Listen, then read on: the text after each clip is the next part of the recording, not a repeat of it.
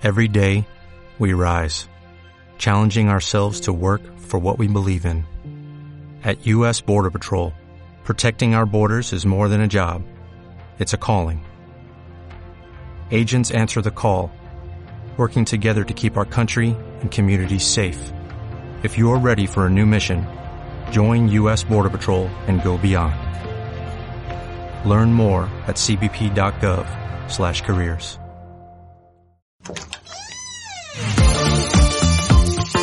Hay historias que no son fáciles de hablar, hay secretos que no queremos revelar, pero la única forma de avanzar es soltar y dejar atrás. Toma ese paso y sal. Es momento de crear, de hablar, de ser, de actuar y de transformar. Bienvenidos a Salir del Closet. Bienvenidos closeteros, bienvenidos una vez más a Sal del Closet. Yo soy Bren. Y yo soy Rudy. Y el día de hoy vamos a estar hablando acerca de esas mentiras que nos dijeron, que nos contaron y que nos compramos. Y es que a final de cuentas, cuando eres pequeño, eres como una esponja que absorbes todo lo que te dicen y todo lo tomas como verdad. Y cuando eres adulto, poco a poco, necesitas ir desaprendiendo y necesitas ir echando para afuera todo ese líquido extra que, que tienes dentro, ¿no? Eh, todas esas mentiras, pues las compramos y las, las decimos y las replicamos y las vamos pasando a nosotros si no las cuestionamos. Entonces el día de hoy vamos a estar jalando un poquito el hilo para ver qué es lo que necesitamos platicar, qué es lo que realmente es cierto o qué realmente forma parte de nosotros o qué nos impusieron. Entonces, hoy vamos a hablar primero de la razón de las mentiras, Rudy. Las razones incluyen protegernos como cuando somos niños, dos, retrasar una conversación difícil o bien simplemente ya es un ya es algo que, que forma parte de nuestras costumbres y que nadie se ha cuestionado si es verdad o no, o si vale la pena seguir con esa costumbre. Sí, muchas veces mentimos por mentir, por deporte, por afición, por lo que tú quieras. Y, hay muchas veces que no es malintencionado, hay veces que los papás le mienten a los niños para que ellos puedan tener cuidado de ciertas cosas que los papás con una experiencia previa decidieron que lo mejor era decirles algo para que tuvieran cuidado con eso y normalmente es a través del miedo, ¿no? O sea, si haces tal cosa, el resultado va a ser este. ¿Por qué? Porque son experiencias que ellos tuvieron y que tuvieron un resultado que no fue positivo, no lo podemos calificar ni como positivo o negativo, simplemente no fue el resultado que estaban, que estaban buscando y entonces por eso te mienten para que no hagas algo. Pero me quedo con una, una palabra que dijiste muy importante, desaprender. Desaprender todo eso que nos tragamos sin chistar, sin ni siquiera pensarlo y que nos dijeron, oye, tienes que pensar esto, tienes que creer esto, y tú lo compraste y hasta después que estás grande te das cuenta que no tiene sentido lo que estás pensando y lo que estás creyendo, ¿no? Y hay mentiras que realmente te voy a decir y que son tontas y que ahorita que te digo vas a decir, ah, será. Hoy en la mañana que estábamos preparando el tema, eh, le digo a Rudy, oye, sí, por ejemplo, esta mentira de que no te podías meter hasta después de una hora de haber comido, no te podías meter a nadar después de una hora de haber, de haber comido. Y dijo Rudy, ¿eso no es verdad? No, en realidad era para que terminaras de comer y listo. Pero de verdad no te da un calambre, no. Y yo lo que sabía, por ejemplo, bueno, no sabía, este, me decía una señora que trabajaba ahí en la casa, decía, no te bañes después de comer porque se te puede reventar una tripa. Eso sí me daba muchísima risa. O que te estires después de, de, comer porque se te puede reventar, una, tripa. Sí, todo ese tipo de cosas que a lo mejor yo estaba un poquito más grande y tenía un juicio, pero por ejemplo también lo de que cuando te asustas te puedes hacer diabético. Cuando tienes un susto, un susto, muy fuerte te puedes hacer diabético y hasta que tú me dijiste que estaba equivocado, ¿no? Pero... O, comerte la, la sandía con semillas este y si te tragabas una semilla te, te iba a crecer un árbol de de sandías. Hay cosas. A mí nunca me dijeron eso, ¿eh? No, neta, no. A, mí, a mí me dijeron que cuando comías chicle en la noche estabas masticando los huesos de un muerto. Pero, ¿por qué? Bueno, no sé de qué rancho vengas, pero en el mío no me decían eso. pero, ¿por qué? Es que de verdad hay muchas cosas así, ¿no? Eh, ¿Por qué? Porque mm, yo como niña si me dormía con el chicle, se, me iba a pegar en el, en el, en el, Abres la boca, se te sale y se te pega en el Entonces, por eso mismo, es como una manera de protegerte. ¿Qué otras mentiras te contaron? De esas que son un poquito más tontas. Ya después nos vamos a ir con cosas más profundas. Uy, muchísimas mentiras. De verdad, no, o sea, no pudiera acabar. O sea, precisamente como eso que te decía, ¿no? O sea, de que si tú te comes yo sí lo creía, que, que si comías, este, tu estómago estaba haciendo la, la, digestión y si te metías a nadar, pues entre el que tu estómago estaba haciendo la digestión y tú le estabas exigiendo los músculos, te podías acalambrar, ¿no? Porque sufrías de falta de algo en los músculos. Digo, no soy nutriólogo, pero eso, eso es lo que mi lógica decía, pues tiene sentido lo que me están diciendo, ¿no? O sea, Oye, hacer ejercicio si, haces viscos, así te, te vas a quedar. Ah, sí, claro, te puede dar un aire, ¿no? Te puede dar un aire. Sí. Hay, hay diversas cosas así que es fue tal o es y es porque se ve mal que hagas viscos claro. y te dicen no te puede dar un aire pero porque los papás sí te dicen cuando eres niño es que te ves muy mal haciendo viscos eh, este, lo pueden tomar alguien como una falta de respeto, a lo mejor una persona con estrabismo se lo puede tomar como una agresión, no lo vas a entender y te va a valer. Entonces mejor te dicen algo que te dé miedo para que no lo hagas. Pues ahora vamos poniéndonos un poquito más profundos. Ya nos reímos y seguramente recordaste eh, mentiras eh, que te dijeron tus papás. Hay muchísimos más, estaría padrísimo que nos contaras. ahora nos vamos a ir con otras mentiras que nos compramos y que estas sí nos, nos han edificado o nos han destruido, eh, o que simplemente han marcado una línea de qué está bien o qué está mal, según nosotros. Y vamos a hacer un ejercicio para que vean que todos, todos, todos, todos, en algún momento y en nuestra vida actualmente, tenemos ya ideas preconcebidas y nos han metido ideas, mentiras, creencias en la cabeza y las hemos comprado y, las tenemos muy arraigadas. Y para eso vamos a hacer un ejercicio ahorita. Queremos, closetero, que cierres tus ojos, closetero, closetera, cierra tus ojos y vas a describirte a ti mismo lo primero que venga a la mente después de lo que te voy a decir. Hombre exitoso. ¿Qué vino a la mente?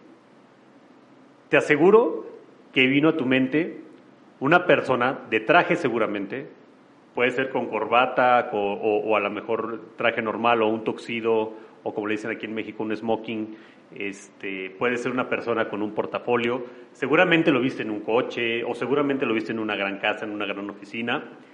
Y estoy casi seguro que si te preguntara qué se dedica dirías abogado, financiero, aunque mucha gente no sepa ni lo que es financiero, pero es un financiero, un banquero, este, presidente, gobernador. Esa es la definición que tenemos de éxito.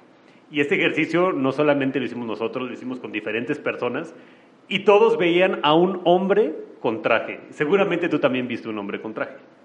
Y es que a final de cuentas nos marcan cierta línea de lo que es ser exitoso. Y meto aquí un poquito eh, algo que a nosotros siempre nos cuestionan, que es, y es que entonces no van a tener hijos y qué van a hacer. O sea, ¿qué, qué, entonces, ¿por qué están juntos? ¿No?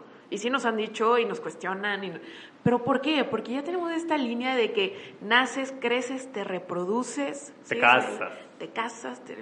Y si no vas con esa línea, no eres exitoso. No estás de acuerdo a lo que dicta la sociedad. Es correcto. Tenemos una definición de éxito. Y desafortunadamente eh, estoy seguro que muchos de los que estuvieron por ahí cerraron los ojos o, si ibas manejando mientras escuchabas esto y trataste de ver esa imagen en, tu mente, estoy seguro que nunca te imaginaste a un cantante, no te imaginaste a un artista, a algún escultor, a algún pintor. No, y mucho menos a alguien que no fue a la universidad, ¿no? O mucho menos un podcaster. Exacto, ¿no? Entonces, creo que, que eh, es, es, bien, eh, entiendo que la palabra éxito es, es eh, es muy personal, pero es algo que nos inculcaron. O por ejemplo, esto de mm, trabajar de lunes a sábado, descansar los domingos. ¿Y quién dice que no puedo descansar un lunes? ¿Quién dice que no puedo trabajar un domingo? O sea, creo que es algo que ya lo tenemos tan marcado, que tenemos que trabajar de sol a sol para ser exitosos, que tenemos que sufrir para ser exitosos. Y yo en algún momento se los comenté, de verdad me sentía mal, me sentía inadecuada porque yo no sufro mi trabajo. Me sentía hasta incómoda de que yo veía a, compañeros míos que no les gustaba lo que hacían, pero bueno, ni modo, toca chambear, toca correr detrás de la chuleta. No, o sea, en realidad estás en esta vida para, disfrutar lo que haces. Eh, y, y, creo que tenemos como muy marcado ese no pay, no gain. Si no te duele, no sirve. Si no le sufres, no, está, no, estás trabajando bien. Estás trabajando. Sí, de hecho, en uno de los episodios por ahí dije una, una de, esas, de esas frases de las mentiras que, que me han dicho, un consejo que me dieron que realmente no creo. Y fue precisamente eso, que a mí me dijeron que si quería ser un hombre de éxito iba a tener que trabajar y sufrir en el trabajo y batallar en el trabajo. Y, y si no lo estaba haciendo así, es que no estaba trabajando duro y que nunca iba a alcanzar el éxito. Nunca nadie me dijo que trabajar y me remonto a uno de, los primeros episodios que tuvimos en Sal del Closet con Pepe Toño, que hablaba del sacrificio, que es el sagrado oficio. Nunca nadie me había platicado de eso. Nunca nadie me había dicho que el sacrificio del trabajo era un sagrado oficio, era algo que disfrutabas, que amabas, que te gustaba estar haciendo y hasta los 30 años lo vine a entender, ¿no? O sea, ¿cuánto tiempo viví engañado creyendo lo que me habían dicho, la mentira que me habían vendido? Que la única forma de lograr el éxito era partiéndote el lomo de sol a sol, sudando y matándote y sufriendo en el trabajo para llevar, para ganar cierta cantidad de dinero, para poderla llevar a la casa, para que de ahí pudiera comer mi esposa, mis hijos, eh, y, eso iba a ser el éxito. Tener un Ferrari en la cochera iba a ser el éxito. Tener una casa propia iba a ser la definición de éxito. ¿Y qué me dices de, por ejemplo, tener un sueldo seguro? Cuando empecé a emprender, amo a mi mamá, pero fue la primera que me dijo, no lo haga, compa. O sea, sí, necesitas tener eh, un seguro social y qué va a pasar más adelante cuando te jubiles, quién va a cuidar bla, bla, bla, ¿no? Y, y, nadie nos enseña que se vale arriesgar y que si, que si no encuentras tu trabajo ideal, tú lo puedes crear. Nadie nos mete eso a la cabeza. Y no con eso estás empujando que fuerza tengan que emprender todo el mundo. O sea, puedes encontrar un trabajo que te encante, pero que tu prioridad sea realmente que te guste el trabajo. Claro. Y de ahí empezarlo a hacer mejor, porque también hablábamos de eso hoy, ¿no? Muchas veces buscas encontrar ya algo perfecto, ya hecho, y nunca va a llegar, o rara vez va a llegar algo perfecto ya hecho. Tú lo tienes que ir desarrollando. Igual tu trabajo, tu dream job o tu trabajo de tus sueños, lo puedes ir desarrollando poco a poco. No va a llegar así de la nada, pero mucha gente dice así de que tengo prestaciones por arriba de la ley, si sí o si no. Si es sí, probablemente me quede, aunque el trabajo esté aburridísimo, aunque no me guste, aunque no me apasione, pues tiene prestaciones arriba de la ley. O si no tiene prestaciones arriba de la ley, pues entonces no me interesa ese trabajo. Pero es el trabajo de tus sueños, sí, pero no tiene prestaciones arriba de la ley. No es, lo, no es mi definición de éxito. A mí me gustaría rascar un poquito más en la parte de ciclo de la vida. Eh, nosotros como mujeres eh, creo que tenemos, tenemos como que esto de, tienes que tener hijos, tienes que procrear, porque incluso hasta mujer, de alguna manera, eh, feminismo, te, te, imaginas así, ya sabes, como la mamá con el bebé, cuando realmente creo que tú puedes ser femenina, de muchísimas maneras y no necesitas procrear. Inclusive levantando pesas. Claro. yo, digo que tú eres el mejor ejemplo de que no vienes a esta vida nada más a tener hijos y si tú en tus planes, en tus metas no tienes esa visión de o esa e, ese sueño de ser mamá, no eres egoísta, no estás mal, eh, no, no significa que, que, no sirvas. Creo que realmente necesitamos checar que es, es, es una profesión ser mamá y que no todos estamos llamados, así como probablemente a mí tampoco me llama ser, no sé, bombera, es exactamente lo mismo. Es una decisión que abrazas la paternidad y creo que la gente eh, necesita ser más o rascarle más a lo que nosotros pensamos que debe de ser el ciclo de vida. Sí, y si nos vamos a los principios del ciclo de vida y si nos vamos al principio de cómo empezamos la vida y de cuando somos niños, eh, yo me acuerdo muchísimo que era muy claro que no te podía gustar el, color rosa. El color rosa como hombre era súper prohibido, pero así de que no, pues, no te puede gustar el rosa, ni puedes decidir ser tú el Power Ranger rosa, ¿no? que, era lo que estaba de moda cuando yo estaba chiquito. Era así como que no, o sea, eso es de niñas pero porque un color es de niñas. Y de ahí vienen eh, los sentimientos. No llores, los hombres no lloran. Eso es de niñas. Entonces hay sentimientos que también son solo de niñas. Y de ahí te empiezan a meter el, el amor puro, tampoco es de hombres. Los hombres a todos le metemos un, un toque sexual. O sea, a fuerza tienes que tener algo sexual, porque si es amor puro, entonces pues eso no es de hombres. De hombres es que quieras tener relaciones sexuales con todas las mujeres. Eso sí es de hombres. Pero el amor puro, pues no, eso es, eso es de maricas, eso es de niñas. Y todo viene a que me pasa muchísimo cuando me dicen, ¿cuál es tu color favorito? El magenta. Y todos así de, magenta. Sí, el magenta. y de hecho cuando te lo dije a ti fue así de que es broma. No, no es broma. Pues Ni siquiera sabía cuál era el color magenta, nada más porque... Es como un rosita. sí, es, como un, es como un... Entre rosa y morado. Es un fucsia. Es un fucsia, es un fucsia. Este... Y de verdad es así como que... ¿Por qué ese color? Pues porque me gusta. Claro. Pero es muy de niñas. ¿Por qué? O sea, y, y, y todo eso te va metiendo trabas en tu desarrollo personal y no te dejan conocerte. Y no te dejan conocerte y eso ha causado grandes daños, que era lo que platicábamos en la mañana, de que llega gente a los 40, 45 años, siguen con todos estos esquemas, obedeciendo que el rosa no puede gustarles, que no pueden llorar, que no pueden expresar sentimientos, y van creciendo los hombres, y digo, bueno, cada quien habla de, lo que ha vivido, de lo que ha conocido, ¿no? Pero luego de repente te encuentras con hombres que a sus 45 años, ya con hijos, casados, ya casi que con nietos, este, se dan cuenta que son gays. Y algunos tienen el valor de reconocerlo y decir, bueno, voy a cambiar esto de mi vida. Pero hay muchos que no y los terminan descubriendo y viven traumados porque los cacharon. Y dicen, ¿qué hijos de la fregada? ¿Para qué tenía hijos? ¿Para qué se casaba? ¿Para qué? Desde que era un niño, tú nunca lo dejaste explorar su persona como tal.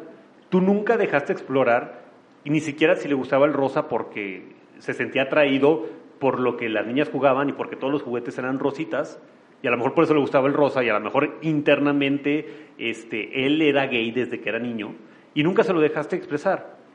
Y ya cuando está grande se y se terminan asustando, pero toda la vida le dijiste que no llorara, que no se expresara. Entonces, nosotros con las mentiras que vamos creando, vamos moldeando a la gente a que sea de tal o cual forma que es socialmente vista aceptable.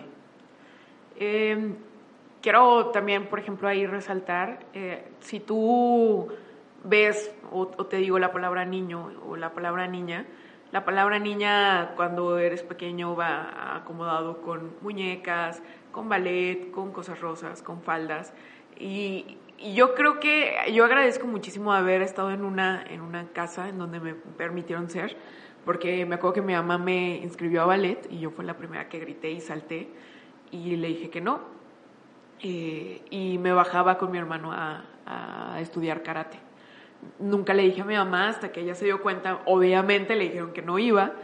Y, y lo mismo, yo fui la niña que jugaba Power Rangers con mi hermano, que jugaba los carritos, y era el rojo, y no utilizaba faldas, y eso no me hace menos niña. Eso simplemente me hace que pues, me gustan otras cosas. Pero los oídos de la gente, ¿cómo o que, o que me gustaran, me, me, apasionan las películas de terror. O sea, creo que hay muchas cosas que agradezco muchísimo que, a mí me dejaron ser y que, que, me, que no me inculcaron que era menos niña, ¿no? Eh, mi ama es una persona que desde siempre ganó más que mi papá y que es una chingona y mi papá también es un chingón, eso no lo hace menos chingón, ¿no? Creo que, que también nos marcan mucho esto de que el hombre provee, el hombre tiene que dar y la mujer tiene que estar al pendiente de los hijos. Y administrar y administrar, ¿no? Y hasta el momento es como eh, tenemos muy marcado nosotros como mujeres este síntoma de, de, servicio, de qué te sirvo, qué te traigo, qué te doy, qué, y, no sabes comer, no, vas a encontrar quién te, quién, quién, con quién casarte. Eh, incluso en, en mi escuela a mí me daban clases de, de etiqueta, de, de cómo coser, cómo, eh, cómo, cómo, ser una buena esposa. Cómo ser una buena esposa, ¿no? Y te aseguro que en, el lado de niños no les daban esas clases, obviamente. Entonces, estaría, está, estaría muy padre que ahorita tú pensaras qué cosas empezaste a abrazar como tuyas hasta que creciste, ¿no? Probablemente este lado masculino mío, o este, esta energía masculina mía, eh, la empecé a explotar más cuando fui a gimnasio, cuando vi que era una persona fuerte, eh, y en un principio obviamente me aterraba, ¿no? Pero después vi que también, que, que somos dualidad. Y me- a mí me encanta porque también Rudy tiene súper desarrollada su parte sentimental. Y aunque tú no lo veas, Ayer creo no me que digas que me voy a poner a llorar. tenemos un equilibrio perfecto porque él es la persona que busca el, el cuddling, ¿no? El, el abrazarme. Y, yo no soy menos mujer porque él se, se acomode en mi pecho, ¿sabes? Creo que, que esta parte dual eh, nos, nos complementa y nos hace súper fuertes. Eso es súper importante de resaltar y creo que es algo que no hemos entendido, que es mentira que eres hombre y tienes que cumplir con esto y esto Claro. y esto y macho y maltratar a la mujer y golpearla y menospreciarla y hacerla menos y tú eres el, eres el que tiene que ganar más dinero y el que tiene que traer el pan a la casa y este lomo dorado y o lomo Claro. plateado, todo eso que dicen, Claro. ¿no? Y como persona estás compuesto de una dualidad tienes tu lado femenino y tu lado masculino y tienes un chingo de cromosomas y de hormonas que te van regulando como persona, pero si tú le tienes miedo a esa parte de ti, probablemente haya algo que no has definido, que no has arreglado y que si no lo arreglas ahorita, más adelante te va a causar un problema, porque también no es sano no poder expresar tus sentimientos. Y te vas a perder de muchísimas cosas, porque la energía femenina trae muchas cosas con- consigo y también la energía masculina. Claro, tienen, tienen sus pros y sus contras todo y es un parte de todo y somos esa, esa, esa parte, somos esa dualidad que viene con nosotros todo el tiempo, pero tenemos tantas cosas tan metidas en la cabeza y aquí quiero hacer otra vez el mismo ejercicio que hicimos, pero ahora del lado de la mujer. Si puedes cerrar tus ojos, cierra los ojos, si no los puedes cerrar, vas manejando, solamente en tu cabeza imagina a una mujer exitosa. ¿Cómo lo imaginaste? ¿Con falda? ¿Hablando por teléfono? Al Pero te pendiente a- de los hijos. Al pendiente de los hijos, obviamente. Pero te voy a hacer una pregunta. ¿Tienes claro a qué se dedica esa mujer? No. ¿Por qué? Porque todavía no está bien instaurado en nuestra cabeza que es una mujer exitosa. Porque ya estamos empezando a meternos en la cabeza que una mujer exitosa no forzosamente es la que está en la casa como ama de casa. No forzosamente eso es el éxito. O la que es muy buena mamá, o la que supo educar bien a los hijos. No tienes claro a qué se dedica una mujer exitosa. Y la realidad es que no hay ninguna claridad No hay de a qué se dedica un hombre exitoso o una mujer exitosa. Se pueden dedicar Claro. a lo que sea, porque el éxito no es cuánto te metes a la bolsa. El éxito no es en qué estás trabajando. El éxito es con qué claridad, con qué tranquilidad y con qué felicidad vives el día a día. Oye, hasta las carreras que eligen, ¿no? Yo me acuerdo que eh, era como, ay, ¿tienes compañeros de nutrición? Son gays. Sí, son gays. ¿Por qué? O una, o una mujer que estudia ingeniería en medio de puro hombre, ah, seguro es marimacha. No, o sea, ¿por qué? ¿No? Y, y, y me encantaría resaltar aquí en la parte de éxito esas personas o esas mujeres que, que, que, que tienen eh, puestos directivos. La primera pregunta, que, ¿cuál es, Rudy? ¿Por qué, ¿Por qué está en dirección? ¿A quién se cogió? ¿A quién se cogió? Para, ¿No? O sea, si una mujer está en la cima, ¿a quién se tuvo que haber cogido? ¿Por qué las mujeres por su capacidad no pueden llegar ahí? O sea, solamente los hombres pueden llegar a ese éxito. Y la verdad es que empezamos luego, luego a clasificar, a catalogar como bueno y malo. Si está estudiando nutrición, ay, de seguro es gay. No, no tiene que ser gay. Y si es gay, ¿qué tiene que ver? ¿Qué tiene que ver con lo que estudie? Ay, es ingeniero, de seguro es, es lesbiana. No, no forzosamente tiene que ser lesbiana. Y si es lesbiana, ¿Qué? ¿qué tiene? Pero es que el problema es que ya tenemos todo dividido en cajoncitos, bueno y malo. Y en el momento en el que los metes en un cajón, tú lo dejas de conocer. En el momento en el que tú le pones una etiqueta a algo, ya no pudiste verlo objetivamente. Eso grábenselo y de verdad frase que va para recalcar. En el momento en el que yo etiqueto algo, lo dejo de conocer. Eh, grábatelo en tu cabeza y de verdad hazlo como un parte, como un mantra tuyo de decir, no le voy a poner calificativo a las cosas. Porque, por ejemplo, tú dices gay, bueno o malo. No, pues malo. ¿Por qué? Persona con mucho dinero, una persona rica, ¿cómo la ves? ¿Buena o mala? La mayoría de la gente lo ve como algo malo, ser rico. ¿Por qué? No, pues de Por eso repeles el dinero y, es que nunca me cae nada, pero pues tú mismo lo estás repeliendo. ajá, o sea, es que yo quiero ser una persona buena, pero no me cae dinero. Pues no, porque en tu cabeza tienes que la, la gente rica necesariamente es mala. ¿Por qué? Porque seguramente se aprovecha de sus empleados, porque seguramente es un político que se lo robó, porque seguramente lava dinero, porque seguro, o sea, no, en nuestra cabeza no existe que una persona puede ser rica porque hace algo que la apasiona y le ha dado buenos resultados. En nuestra cabeza no está, el, ser rico es malo y el ser pobre es causa de lástima. Claro. Y eso lo vemos como algo como hasta bueno ser pobre, porque es lo que nos han metido en la cabeza. Y así vamos clasificando y catalogando cada una de las cosas y dejamos de conocer a la gente. Porque tú en cuanto ves una persona que es rica, uy, de seguro está bien hueco, de seguro no tiene nada en el cerebro pues de seguro de tener mucho, porque para llegar a tener lo que tiene, pues algo tuvo que tener de inteligente, ¿no? Pero ya vienes con eso. ¿Por qué? Porque la gente que tiene esa mentalidad normalmente excusa su fracaso, no lo reconoce. Y de aquí pasamos al tema más grande. ¿Qué mentiras te has creído? ¿Qué es mentiras te has metido tú en la cabeza? Y que te excusas por excusas y las defiendes a capa y espada. Por ejemplo, uno de los grandes problemas que tenemos es que no podemos ver la realidad de quienes somos. Nos excusamos. Yo puedo decir que yo soy la persona más inteligente para las matemáticas. Y me lo puedo seguir diciendo y diciendo y diciendo, pero en realidad no soy inteligente para las matemáticas. En el momento en el que yo me di cuenta que no era bueno para las matemáticas, dije, esta es mi área en la que tengo que mejorar, pero no me dio pena, pues tengo otras habilidades. Y me puse a mejorar esa parte de las matemáticas y hoy te puedo decir que no soy tan tonto para las matemáticas, que más o menos entiendo las finanzas, la contabilidad, la administración. Lo entiendo porque era mi área más débil.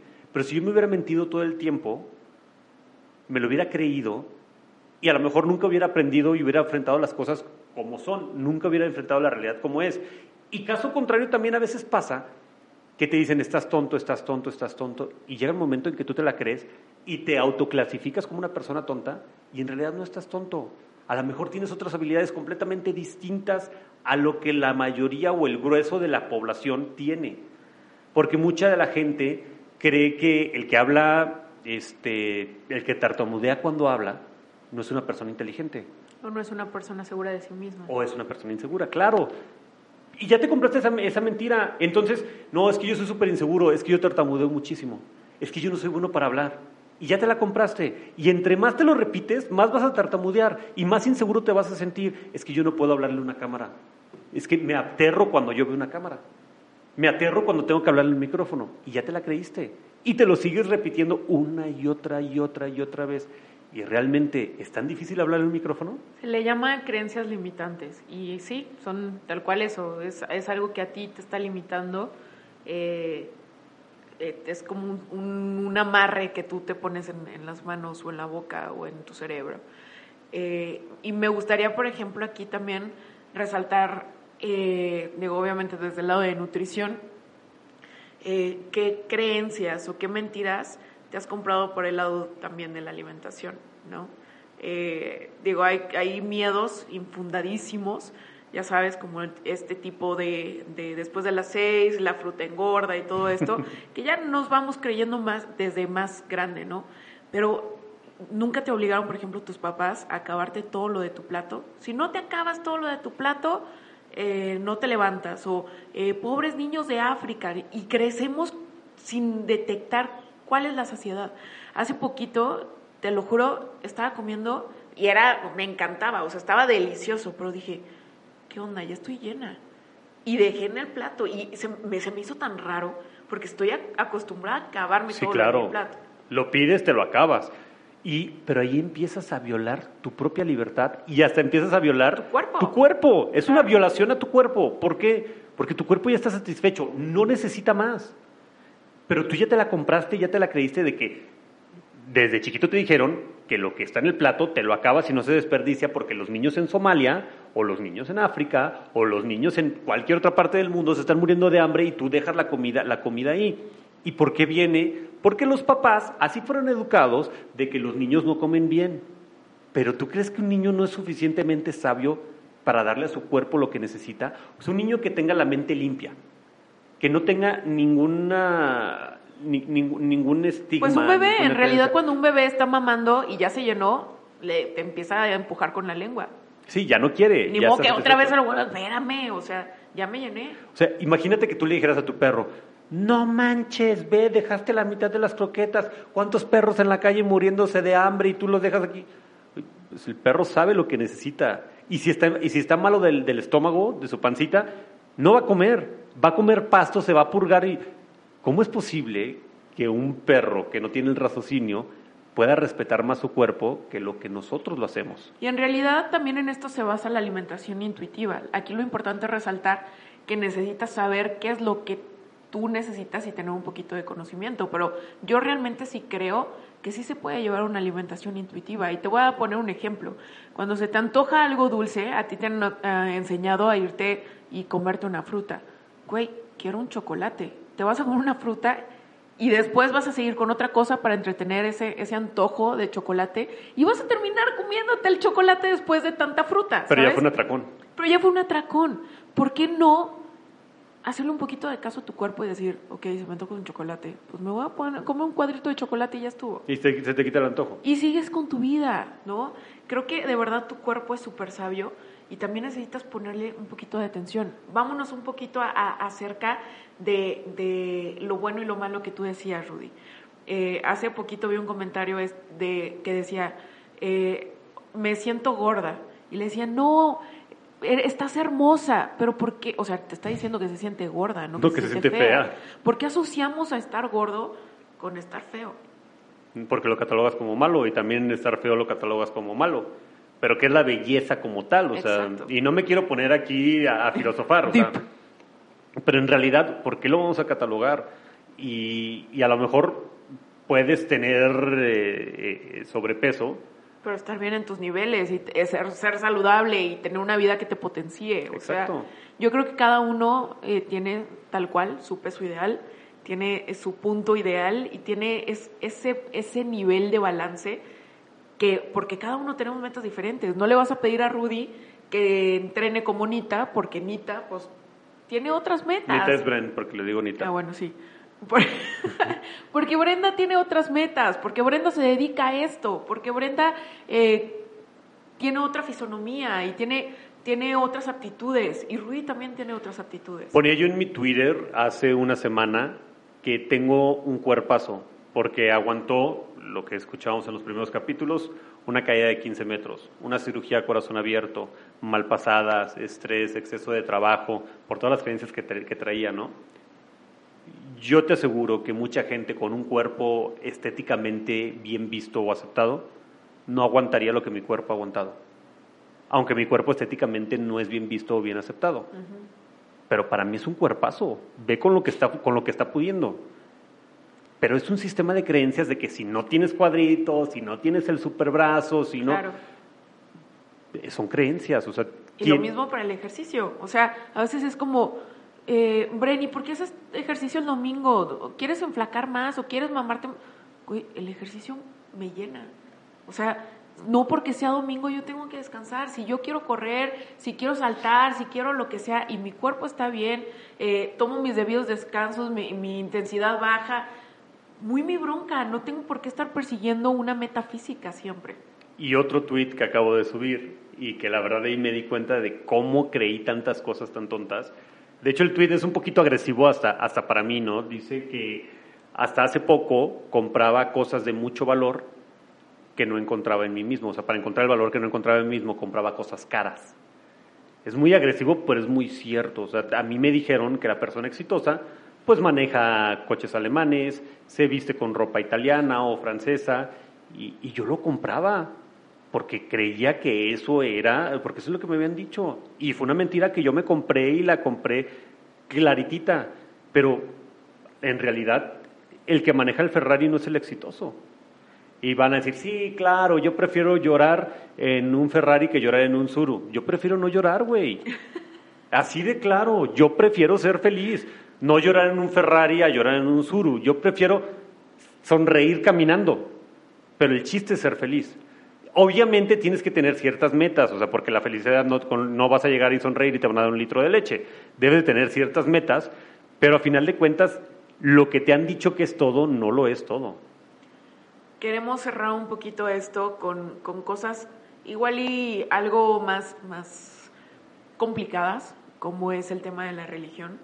Creo que cada uno sabe, sabe en lo que cree, lo que le dijeron, eh, si esa religión te, te, empuja a ser tu mejor versión o te limita.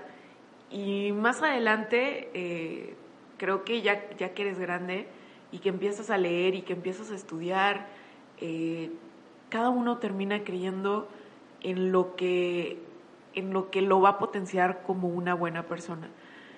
Eh, realmente creo que no una persona que es súper creyente y que va a misa todos los domingos y que está en, en el primer puesto, en el primer lugar de, la iglesia, pues que bueno, y está bien, pero si afuera de esa iglesia no, no sale y es su mejor versión, pues de qué te sirve realmente estar eh, o leer o, hacer o decir si no lo vas a si no vas a, estar actuando realmente como lo que profesas.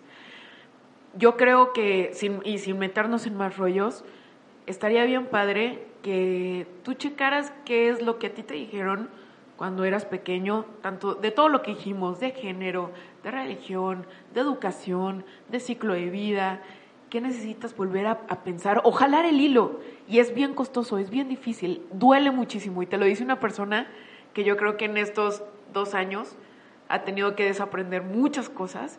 Simplemente y lo que, lo que dices en, en la mañana y no te animaste a hablar ahorita. Y la verdad es que tampoco vamos a entrar al tema de la religión, y si por ahí, no quiero entrar al tema de la religión, y si por ahí estás pensando, ah, qué gay que no quiso entrar al tema de la religión, este capítulo no te sirvió de nada. Y desde que utilizas la palabra... Sí, sí, sí, sí. Desde ahí no te sirvió de nada. Bueno, no queremos entrar al tema de la religión. Este, ¿Por qué? Porque eso sale otro capítulo completamente. Pero este, algo que tienen que saber es que, por ejemplo, yo no tengo una religión. Y para Bren era un must de vida era como que lo más importante que su pareja tuviera religión.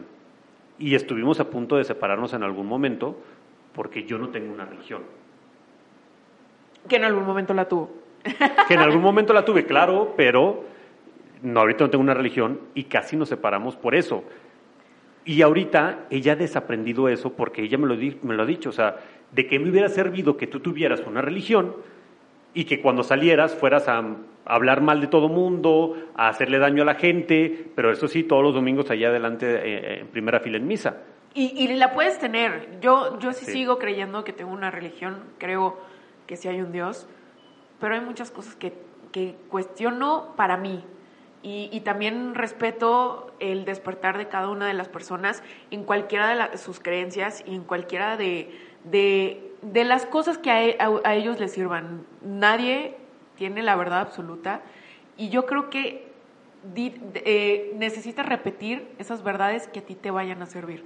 Sea cual sea esa verdad, para mí mi, mi éxito es dormir tranquila sabiendo que estoy poniendo mi granito de arena. Para otra persona probablemente éxito es ver a sus hijos realizados. Para otra persona probablemente éxito es dedicarse a lo que ama. Eh, y para otra persona es simplemente haber encontrado a la persona que lo va a acompañar durante su vida. O para otra persona es viajar a todos lados solo. O no tener que trabajar. O no tener que trabajar. Y todas esas personas van a tener verdades y realidades completamente diferentes. Cada uno va a tener su propia, su propia mentira o su propia verdad, como tú lo quieras ver. Lo importante es que potencie tu vida.